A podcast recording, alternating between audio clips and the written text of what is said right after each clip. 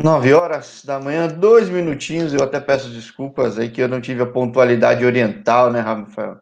Isso aqui, para a reputação não tá tão certo e você chegou no horário direitinho. Mas seja muito bem-vindo. Você fala aí de Guimê? Guimê? É isso mesmo agora ou não? Ou você tem outra tô cidade? agora. Não, tô em Guimê agora. A gente chegou de viagem e que tivemos jogo do campeonato e tô aqui. Obrigado pelo convite, tá? Ah, eu que agradeço ter topado a conversa. E até já começo com um, gancho de onde você tá. Você já jogou na Coreia. Era, K, era K3 também ou não? Não, eu joguei num, num clube muito tradicional, né, que era o Daejeon Hanasitsen, que foi quando eu ainda estava aqui, ainda pertencia à cidade, ainda pertencia à prefeitura da, da cidade de Daejeon. Uh, e o clube foi vendido para o maior banco da Coreia, né? E eu, por uma, por uma questão, agora tive duas propostas de clubes também da, da K2, né? Mas por uma preferência de projeto e algumas coisas do tipo, eu aceitei a, a proposta do Guimê e aqui sou eu. E aí, você já conseguiu jogar bastante aí ou não? Quanto tempo você já está no Guimê? Não, tenho um mês e alguma coisinha só. Faz pouco tempo que eu cheguei, joguei dois jogos, é o terceiro jogo agora. É, é, é, uma coisa interessante desse canal é que, por exemplo, eu é, vou ser repetitivo, para quem acabar vendo o canal, vai achar que eu falo sempre a mesma coisa, mas a gente vai procurando, procurando, achando contatos, achando histórias interessantes como a sua, vai vendo que, cara, quanto mais procura, mais brasileiro acha. E, e tem bastante na Q2 e na Q3, né, cara? Todo, todo lugar, é, principalmente 2011, quando eu ainda estava no Japão, todo clube que a gente ia jogar contra tinha dois, três brasileiros, todos, todos. E todos os lugares que tu imaginar, onde tu for jogar, tem brasileiro, sempre, sempre. Em todos os lugares tem brasileiro. É, é engraçado, eu falava que, não lembro qual conversa que eu tive, que às vezes na primeira divisão não tem tanto brasileiro, mas nas demais tem um monte, porque é um caminho de entrada, de, de uhum. desenvolver carreira, né? Você na Q3 vê uma diferença de nível muito diferente da Q2? Não, para te falar a verdade, primeira divisão, segunda divisão, terceira divisão é praticamente a mesma coisa. É o que eu, 2012, joguei no FC Zurique, o clube jogou Champions League, tudo isso. E a gente vê que é uma questão de oportunidade na realidade. Porque tirando os caras que são os extraterrestres aí, os anormais do futebol, que tem a qualidade absurda, todos os outros são muito iguais. O nível é muito padrão. Você pode assistir a Premier League tu vai tirar aí os caras que são os craques do, dos times, mas a maioria da Premier League, o nível é sempre o mesmo. É um cara que tem um bom passe, é um cara que tem uma, uma boa marcação, que corre bastante e tal, mas não é aquele cara muito diferente, aquele cara que fala, pô, aquele cara é craque. Tu tem um exemplo aí do Anderson, o capitão do Liverpool. É um jogador muito normal, que talvez no Brasil, do jeito que é o Brasil, a exigência que tem no Brasil, não jogaria. Não, e nesse canal mostra cada vez mais quantidade de brasileiro que vem uma base boa, tem uma carreira interessante. Mas, cara, não é só futebol, é na vida mesmo. Às vezes não abre uhum. a porta certa, ou às vezes a porta certa tem algum problema, o cara não tem continuidade, claro. não consegue desenvolver, porque muitas vezes olha para o passado do cara e, e, julga por aquilo também, né? Claro. Acho que claro, isso é complicado. Exatamente. Você tem uma base super forte de Palmeiras, né? É, isso é meio que uma cultura do futebol brasileiro, né? A gente meio que no Brasil, nós como torcedores ou atletas, o, o futebol brasileiro, o cenário brasileiro é meio destruidor de sonhos, né? Então, o, o público no Brasil que vai para estádio é completamente diferente do público que vai para o estádio na Europa, na Ásia, principalmente. O cara vai como se fosse para um espetáculo. Né? Aqui tu perde jogo, tu ganha jogo, é normal, faz parte, todo mundo está sujeito a isso, só que todo mundo quer ganhar, não tem como todo mundo ganhar. Então tu ganhou, tu perdeu, tu pode sair na rua, tu pode ir no supermercado, tu pode ir numa padaria, tu pode ir no shopping. No Brasil, tu perdeu o jogo, tu não tem vida. Né? E, e essa questão e essa cultura que a gente tem do futebol brasileiro, é, é, meio difícil, é meio complicado, de que o jogador é uma máquina, de que todo jogador ganha muito, de que todo jogador é milionário, é mercenário, não tá nem para nada, é, é, é, meio que uma visão deturpada de, de tudo que acontece da realidade, do futebol de verdade que a gente fala, né? Sim, sim. E aí, bom, esse é um canal que eu tenho várias playlists, mas é mais é que tem mais vídeo, mais contato, tem mais desenvolvido. É essa que eu falo de outra liga, que é falar desses, dos brasileiros que estão ao redor do mundo fazendo suas carreiras, abrindo mercado para outros brasileiros, desbravando realidades que às vezes não conhecia e que muitas delas são incríveis. Assim, uhum. faz muitas vezes o pessoal pensa, poxa, se eu soubesse antes, tinha ido antes, sair do Brasil mais claro. cedo até. Quando é que você teve esse choque de realidade? Foi quando foi para o Vivo Vicente ou foi depois? Cara, na realidade, para mim sempre foi tudo muito fácil, né, em termos de adaptação. Essa adaptação para mim sempre tirei de letra. Eu, minha família, a gente sempre foi muito adaptável a todas as situações. A gente foi para Portugal, que foi a nossa primeira experiência em 2010, e de lá a gente foi Suíça, Japão, Singapura, Malásia, Brunei, México.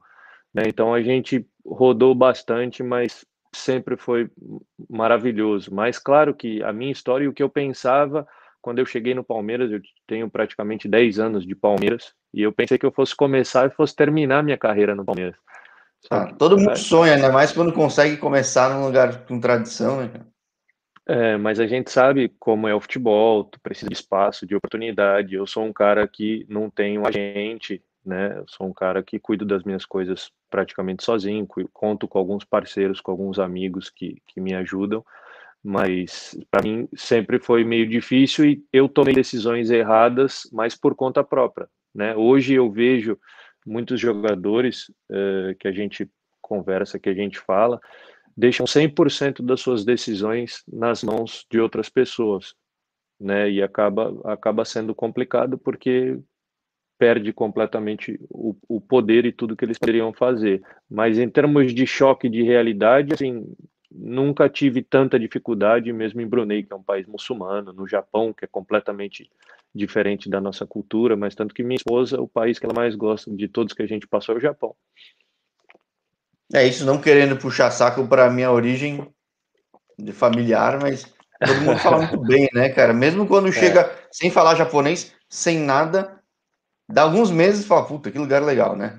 É... Cara, a, a, cultura japonesa é impressionante, é incrível, a, a, educação é absurda, tu aprende muita coisa no Japão. O meu time estava passando por uma, uma situação difícil, acho que nós éramos o 16 de 18 times na primeira divisão. Do, não estava no Avispa, né?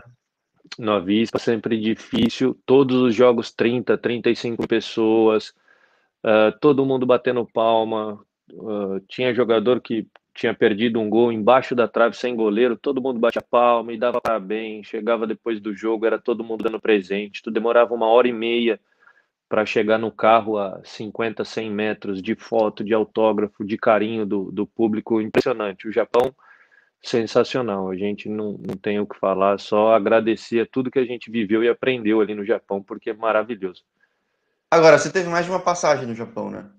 Tive, tive uma no, no Avispa e tive uma no Gainari Totori. E aí, Fukuoka, para Totori é totalmente diferente, né?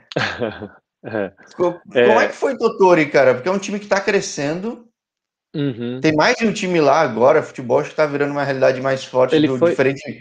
Para quem não conhece muito o Japão, é uma região isolada, que é uma ilha, vai. É. Mas como é que é a realidade lá? Como é que você achou da vida lá, muito diferente de, de Fukuoka? É que Foucault, Foucault era muito grande, muito, muito grande, teoricamente, né? Claro que na, nas devidas proporções, mas Sim. uma cidade muito legal, uma cidade sensacional, de verdade, gostamos demais.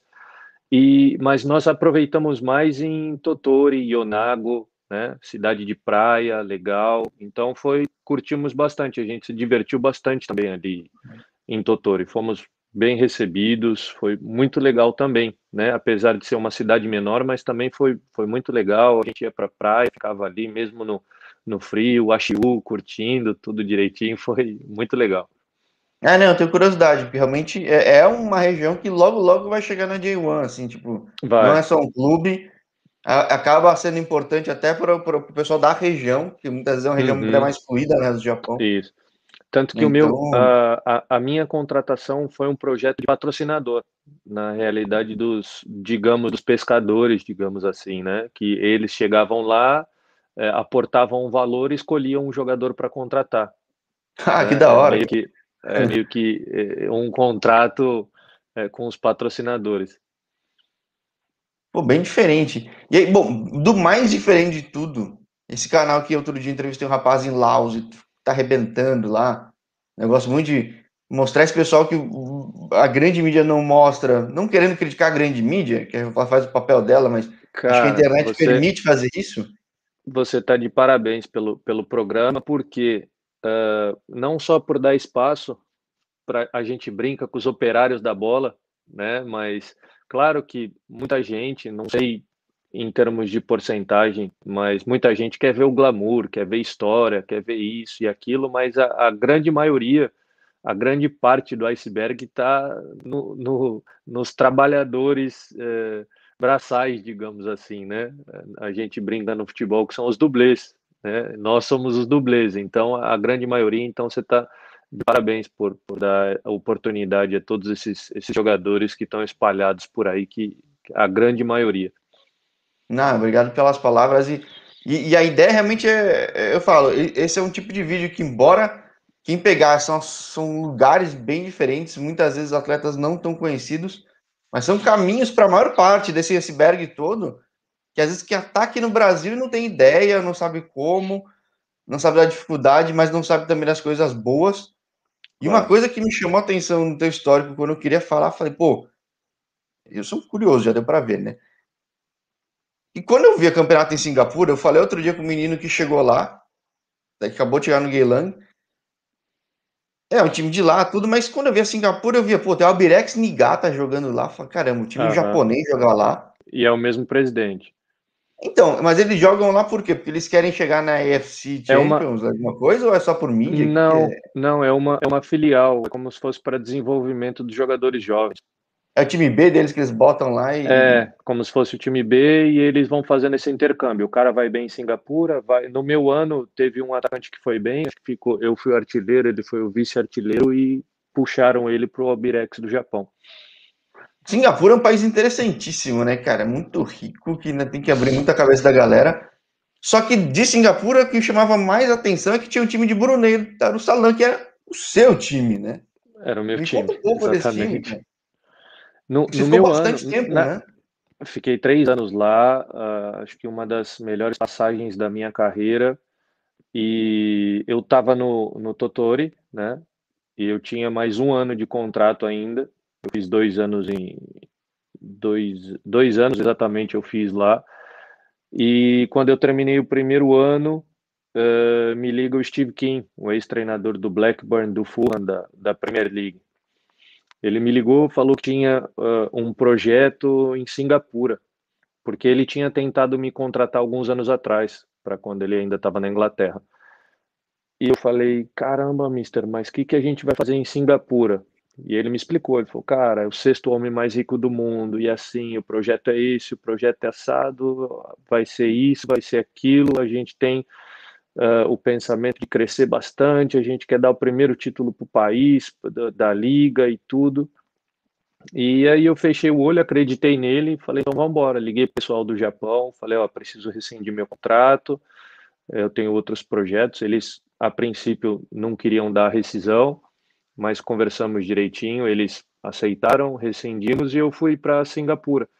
Entre aspas, fui para Brunei, na realidade, né? Que até então eu não sabia que. Eu sabia que era Singapura, não sabia de Brunei. Depois, pouco antes de ir para lá da viagem, fiquei sabendo que era Brunei, um país muçulmano e tudo isso aí, mas maravilhoso, muito legal. Mas tem a, a, as experiências aí de macaco tentando entrar em casa, macaco é. no supermercado, uns negócios meio, meio maluco, assim. Você vai andando de carro, vai parecendo cobra na rua, porque lá é floresta, né? 70% do país ainda é floresta.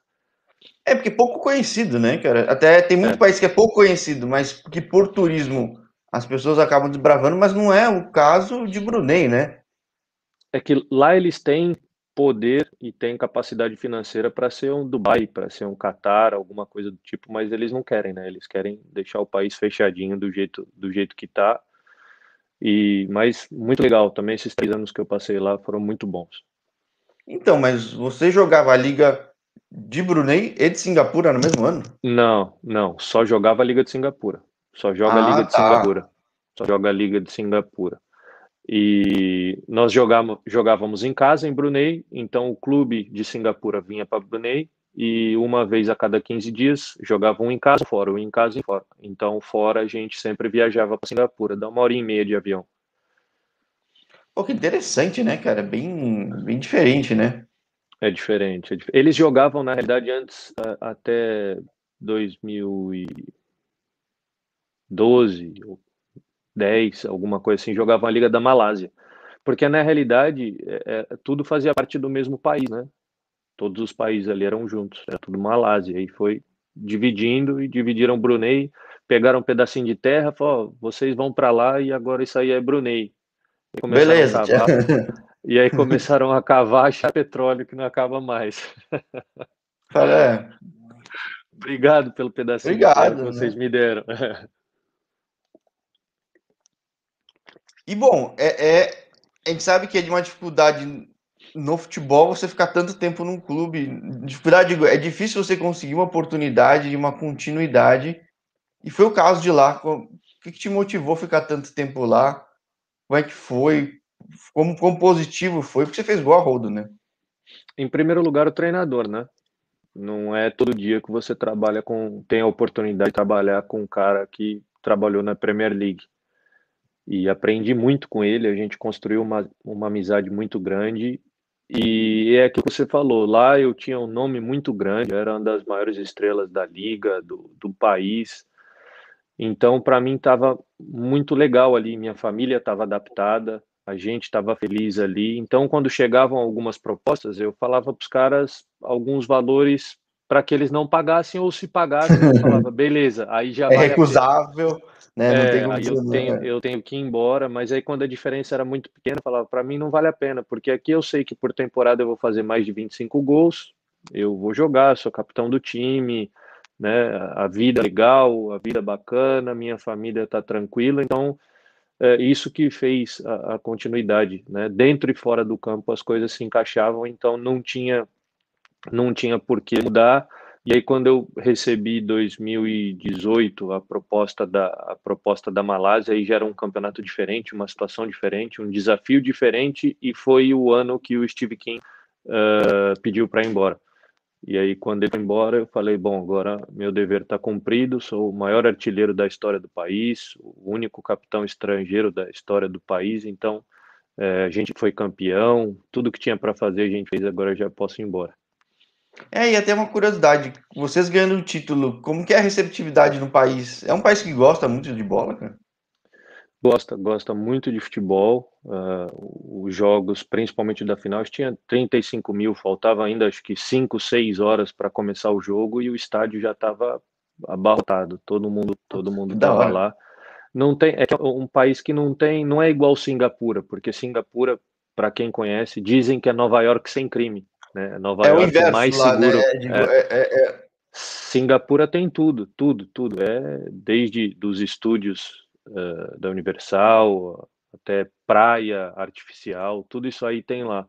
E Brunei já é mais tranquilo, né? Tu não tem tantas opções de diversão. Então os jogos são essas uh, onde eles vão para diversão. Pô, então era o evento, né? O evento, exatamente. Quando foi campeão, a gente foi a primeira vez na história o campeão, né?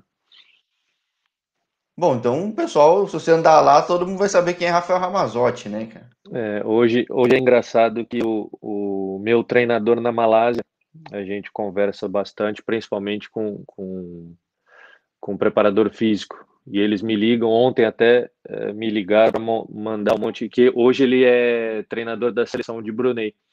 Né? Ah, ele estava não. não sei aonde, começou a ver revista, revista, e começou a aparecer minha foto para todo lado. Ele me mandou: Pô, você é rei mesmo aqui, hein? Teve chance de naturalizar, cara? Não, não, a gente não, a gente não conversou sobre isso, mas lá seria fácil, né? Porque o sultão é o dono do país, então ele. Você quer? Tá aqui, ó. É, né? a lei é ele que faz, né? Então é mais fácil. É, poder de repente estar tá jogando na seleção lá, né? É, mas, mas, lá, mas lá é difícil. A, a, a, seleção joga, eles jogam poucos jogos na realidade da, das eliminatórias, eles não vão muito longe normalmente. E aí, bom, você a um ponto da carreira, a Ásia virou uma realidade claríssima para ti, você acabou conhecendo bem o mercado. Mas chega uma hora que você sai, tô vendo aqui, né? O que, te fez sair? O que, que te fez ao México? Voltou pro Brasil? O que te motivou? Na, na realidade, eu iria voltar para Singapura, né? E aí apareceu essa oportunidade de ir para o México. E foi uma situação muito legal, um clube muito legal, não tinha como falar não. Pô, primeira é, divisão a... do México ainda, né? É, uma situação, a gente foi vice-campeão da Copa do México, né? É, eu fiz o gol da semifinal e, e, foi, foi muito legal e eu não podia, não tinha como falar não para essa, essa situação do México, porque por mais que a Ásia seja maravilhoso, eu gosto demais da Ásia, às vezes falta um pouquinho, eu fico bravo às vezes no jogo e passo, passo apertado, porque às vezes perder tá ok, empatar tá ok, e eu sou muito que eu preciso ganhar de qualquer jeito. E aí quando eu vejo isso de perdeu tá ok, empatou tá beleza, a gente sente um pouquinho falta daquela cobrança, sabe? Eu falei, bom, agora deixa, eu ir pro México. Aí fiz dois anos de contrato no México, mas logo apareceu a Coreia de volta e eu voltei. Agora, você jogou no, Juarez que joga no campo artificial, né? Se não me engano, né?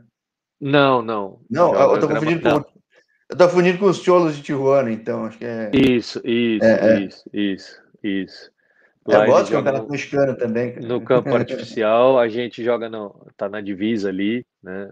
Los Bravos de Juárez e foi, foi muito legal. Verdade, cidade de divisa, né, cara, com os Estados Unidos, clássico, né, cara? Isso, é, Juárez faz divisa ali com El Paso, no Texas. Reza a lenda que é muito violento ainda, é? Cara, a gente estava em Singapura, eu, minha esposa, minha filha, e de repente chegou a proposta do México. Eu coloquei no Google, só aparecia tudo que aparecia no Google era assim: cidade mais perigosa do mundo, mata não sei quantos por dia, confusão, bagunça e tiro. E aí eu mandei mensagem para um amigo que é o era, né, o capitão do time. E a gente conversou, ele falou: "Cara, não tem nada disso né? Pode vir para cá, você não vai ser roubado igual no Brasil, que pode ser roubado a pé, de carro, dentro de casa, qualquer coisa pode acontecer. E me explicou como era, como funcionava. Nós fomos para lá, problema zero. Zero, zero medo, zero problema, foi muito legal. É, ou seja, tem problema, tem, é só estar tá no lugar certo, né? Imagina, né? É, exatamente. Mas nós nunca fomos aqueles de, ah, evitamos entrar aqui ou ali, né? Claro que a gente nunca conheceu, por exemplo, uma favela mexicana, mas os caminhos que a gente precisava fazer através de, de aplicativo de navegação, a gente fazia sem problema nenhum, nunca passamos aperto, nunca passamos dificuldade no sentido de perigo, não. E aí, bom, você volta para a Ásia, você já jogou no Japão, jogou em Singapura, jogou na Coreia, volta para a Coreia, Malásia. E, voltei para a Coreia 2019. E, é, e você volta para a Coreia, mas você vai passar no São Bento, né? Um tempo, né, cara? Eu passei agora no fim do ano. Né? Mas o realidade... que, te fez voltar para o na... mundo paulista aqui, cara? Na realidade, foi uma coincidência, porque eu rescindi o meu contrato na Coreia por conta do, do vírus, né? E uhum. eles pensaram aqui que a, a liga não iria voltar, então a gente rescindiu o contrato e eu fiquei o ano de 2020, eu fiquei o ano de 2020 no Brasil. Uh, ajustando algumas coisas, acertando algumas coisas, e conheci o presidente do São Bento. E a gente começou a conversar, pô, tô precisando de um atacante assim e tal. Você não quer vir? E aí eu fui para o São Bento, fiquei lá um mês, exatamente um mês, e já voltei para cá, para a Coreia de novo. Ah, você não chegou a pegar o acesso todo do, do da 2? Não, não, fiquei muito pouco tempo, fiquei um mês, quatro semanas.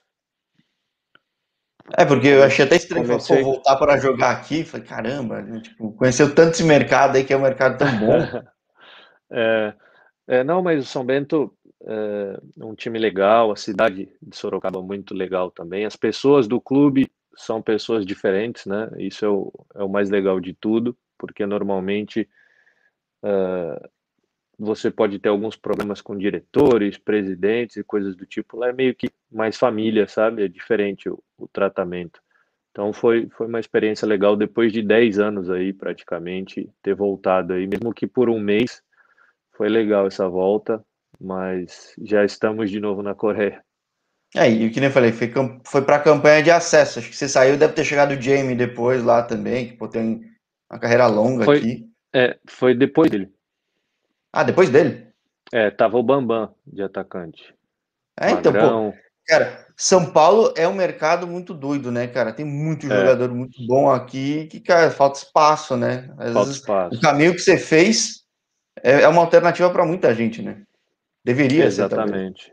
ser. Exatamente. É, é, isso que eu falo. E é que, é que o futebol, assim, para você sair do Brasil, ou você tem que ser o cara que vai para o clube grande, para os grandes centros, para os grandes mercados, ou você precisa sair do Brasil o mais rápido possível para que você consiga guardar alguma coisa para quando parar de jogar.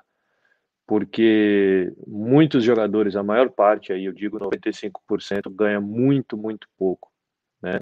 Digamos que menos, muito menos de 5 mil, 3 mil reais. É, mas veja bem, não estou falando que é pouco em um geral, porque às vezes as pessoas veem, pô, mas cinco pau é muito e tal. É muito, só que se a gente dividir esse valor que o atleta recebe, ele tem um prazo de validade, porque o atleta profissional trabalha só até os 34, 35 no máximo, quando não para antes. Daí para lá, é uma vida. E no nova. Brasil é meio ano só garantido, você não sabe o segundo meio semestre, ano. o primeiro, dependendo. Tipo, Exa tipo, é... Exatamente. É que assim, a grande maioria do público que assiste e acha que entende de futebol está acostumado com o salário da Série A. Pega um Dani Alves, pega um Gabigol, pega um Lucas Lima, que é para cima de um milhão, e acha que todos os jogadores ganham assim. Aí às vezes eles veem um menino de 17, 18 anos, pô, saiu, é mercenário, trocou de clube, é mercenário mas não é, a realidade é completamente diferente, né? Muito difícil financeiramente para o atleta, psicologicamente para o atleta é muito difícil, o futebol judia muito do, do psicológico, é muita pressão, é muita coisa, né? Então, às vezes quando quando tem oportunidade, eu falo para todo mundo, principalmente para os mais jovens, quando tem oportunidade independente é, é ir embora, porque hoje se você pegar aí um clube da, sei lá, terceira divisão da, da Coreia, vai pagar mais do que a primeira, muitos clubes da primeira do Japão, do, de Portugal. Né? Então, é, é, é, são realidades diferentes. Chega uma hora que você precisa optar, ou você vai optar por um currículo bonito, legal, ou você vai optar por uma tentar uma garantia financeira para sua família. É, e ter essa clareza cedo, que nem você falou, acho que que nem o pessoal fala, pô, meu Deus, o cara saiu como se fosse tivesse sido o fim do mundo, mal sabe que às vezes é o começo do caminho certo, né? É, exatamente, exatamente. Eu era muito, muito feliz em Portugal, onde fui campeão da segunda divisão do Campeonato Português. Muito, a gente foi muito bem ali, todo mundo conseguiu ir para clube bom, para situações legais. Foi onde me abriu a porta do, do Japão, da primeira divisão, onde me abriu a porta do Zurique é, mas eu, eu, não me arrependo de ter tomado as decisões que eu tomei de ter ido para a Ásia. Quando eu, é, eu fui para Singapura, falavam que eu era maluco, que eu ia sumir do futebol. Falei, cara, sumir do futebol depende o que é para você, porque você precisa ou jogar. Isso me paga grandes... suas contas, né? Aparece e Exa... paga suas contas. Exa... Exatamente, porque muitas vezes eu conheço muita gente jogando primeira da Espanha, segunda da Espanha, primeira de Portugal, que quando termina de jogar não consegue guardar nada porque o salário é muito pequeno. Né? Então a, a minha escolha, a minha escolha foi essa de tentar dar uma vida melhor para minha família, independente do meu currículo ser mais legal do que de outros jogadores é que você também acaba tendo uma história de vida muito interessante. Você vê uma realidade bem distinta. Dá para ter muitas ideias, dá para ver o que é bom, o que é ruim, do Brasil claro. também. Hoje, no momento de vida, você no Guimê, qual que é a tua expectativa de jogo, de vida? O que, que você tem pensado? Aqui a gente, aqui uh, nós temos um problema que às vezes a gente tem uns treinadores mais experientes assim, que são mais tradicionais e tem esse old school, né, da, da bola aí, esse essa tradição do futebol coreano que é só correr, correr, correr, correr, trabalhar, trabalhar, trabalhar. Então os caras vão treinam três, quatro vezes na semana, dois períodos, e aí quando chega no jogo tu já tá cansado, tu não consegue entregar 100%, é meio, meio maluco, sabe? Eles treinam, treinam muito, mas a gente está aqui, tenho alguns projetos aí para meio do ano ou uh, na próxima na próxima janela de continuar no mercado asiático, mas uh, aproveitando o que eu já tenho visto, né? Porque está difícil agora para para os brasileiros conseguirem visto, os brasileiros conseguirem deixar o Brasil. E minha vinda para cá foi legal por conta disso aí.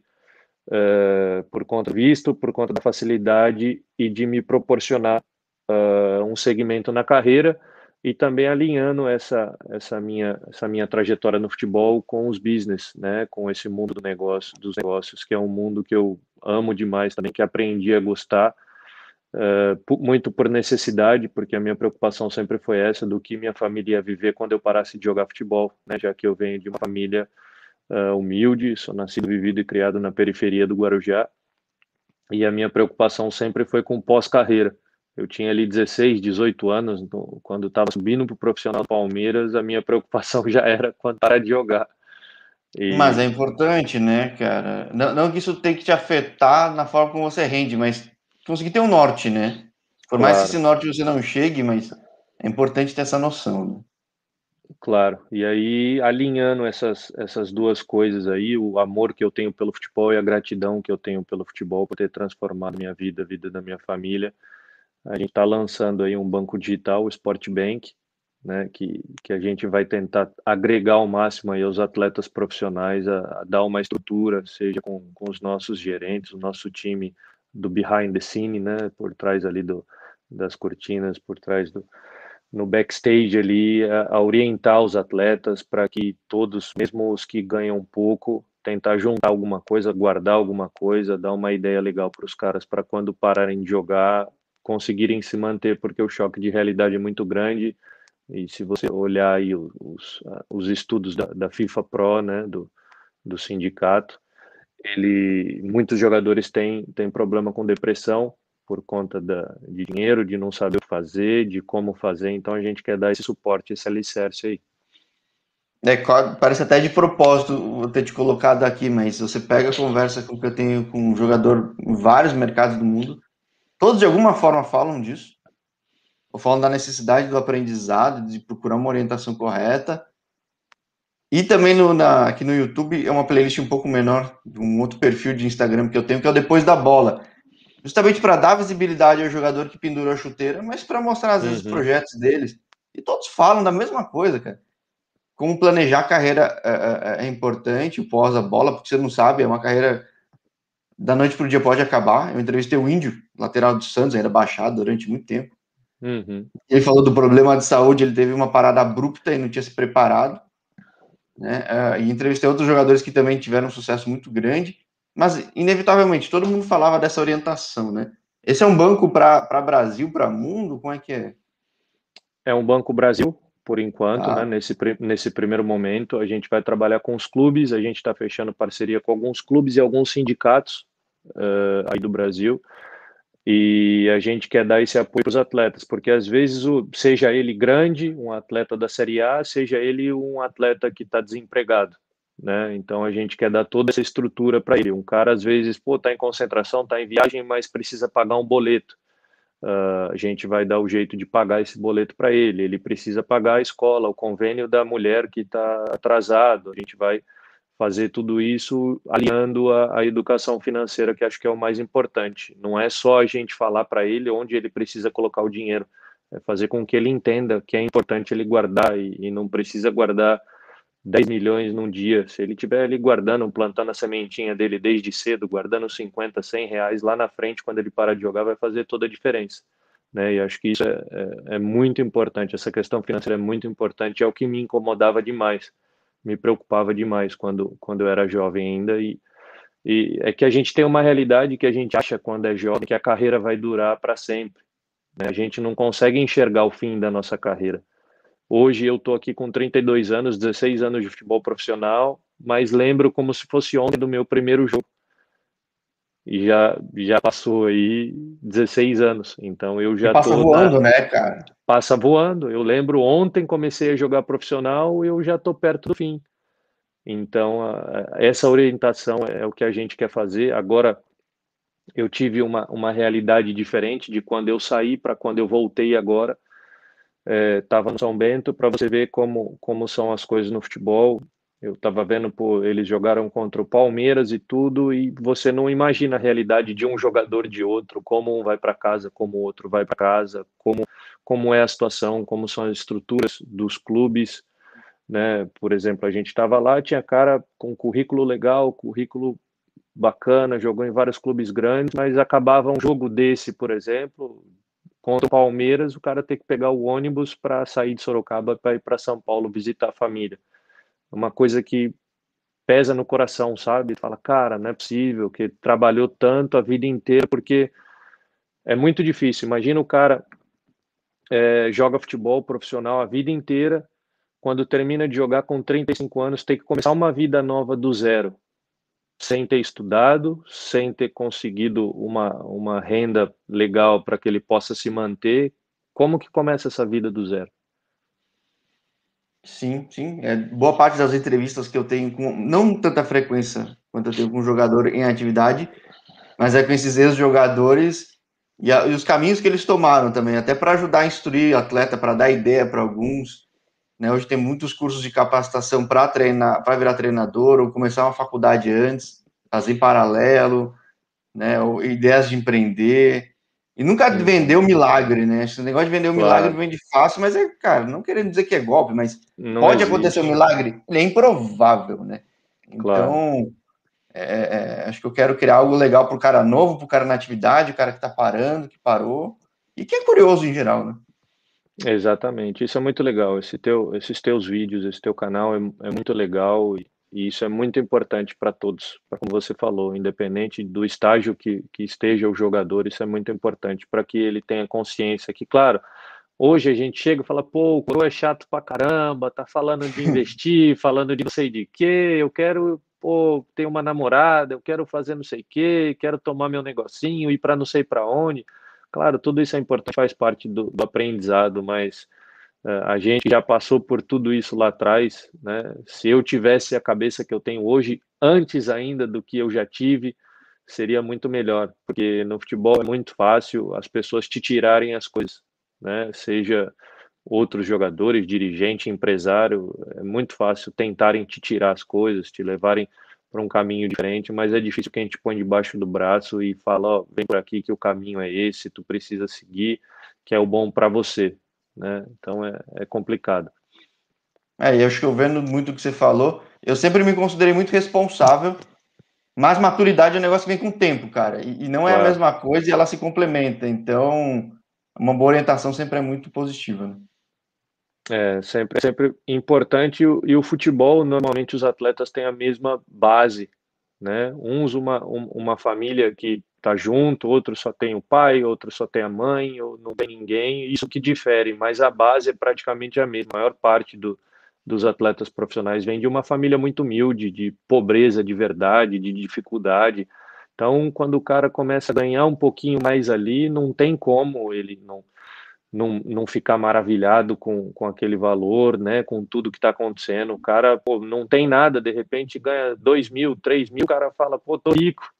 É, é mais ou menos assim, porque o cara nunca viu aquele dinheiro. E todo mundo tem esse, esse período aí de, de ficar maravilhado com o dinheiro. O importante é quanto tempo isso vai demorar e tu tentar encurtar esse período ao máximo, né, para depois seguir o caminho direito. Mas hoje, vendo uh, de dentro do, do campo, vestiário, tudo isso aí tem mudado bastante. Os jogadores têm se preocupado mais, têm sido mais profissionais, têm treinado. Então isso tá, tá legal também, que tem bastante coisa mudando. Bom, que o teu projeto aí fora de campo dê muito certo. Agora, dentro de campo, qual é o teu projeto? Até quando vai a carreira de Rafael Ramazotti? Já tão extensa, mas, enfim, o que você tem planejado? Cara, acredito que mais uns dois, três anos aí eu, eu devo jogar ainda, se Deus permitir, se as lesões uh, continuarem da forma que sempre foram. Nunca tive nenhuma lesão grave, nunca tive cirurgia. Uh, tenho contrato até fim do ano aqui no Guimê, mas muito provável que metade do ano ou na próxima na, daqui duas janelas de transferência, eu continue no mercado asiático, mas em, em um outro país. E aí, indo para outro país, eu termino fazendo o mesmo gancho com todo mundo, dá um toque que a gente faz uma sequência do papo, que sempre é interessante contar essa narrativa de pontos de vista diferentes e a continuação é sempre legal, né? Claro, com certeza. Pode deixar que a gente faz a, a, a parte 2. Maravilha, maravilha. Bom, boa noite aí para você na Coreia. Boa sorte nessa temporada. E, cara, que teu projeto, esse fora de campo, seja bem interessante e dê muito certo. Acho que sempre é muito válido todo projeto que o sucesso dele é o sucesso de todo mundo, né? Com certeza, irmão. Esse vai ser muito importante para os atletas, principalmente para a gente conseguir ajudar, para a gente conseguir fazer aí a nossa casa do atleta, para os atletas que pararem de jogar e não tiverem condições de se manter.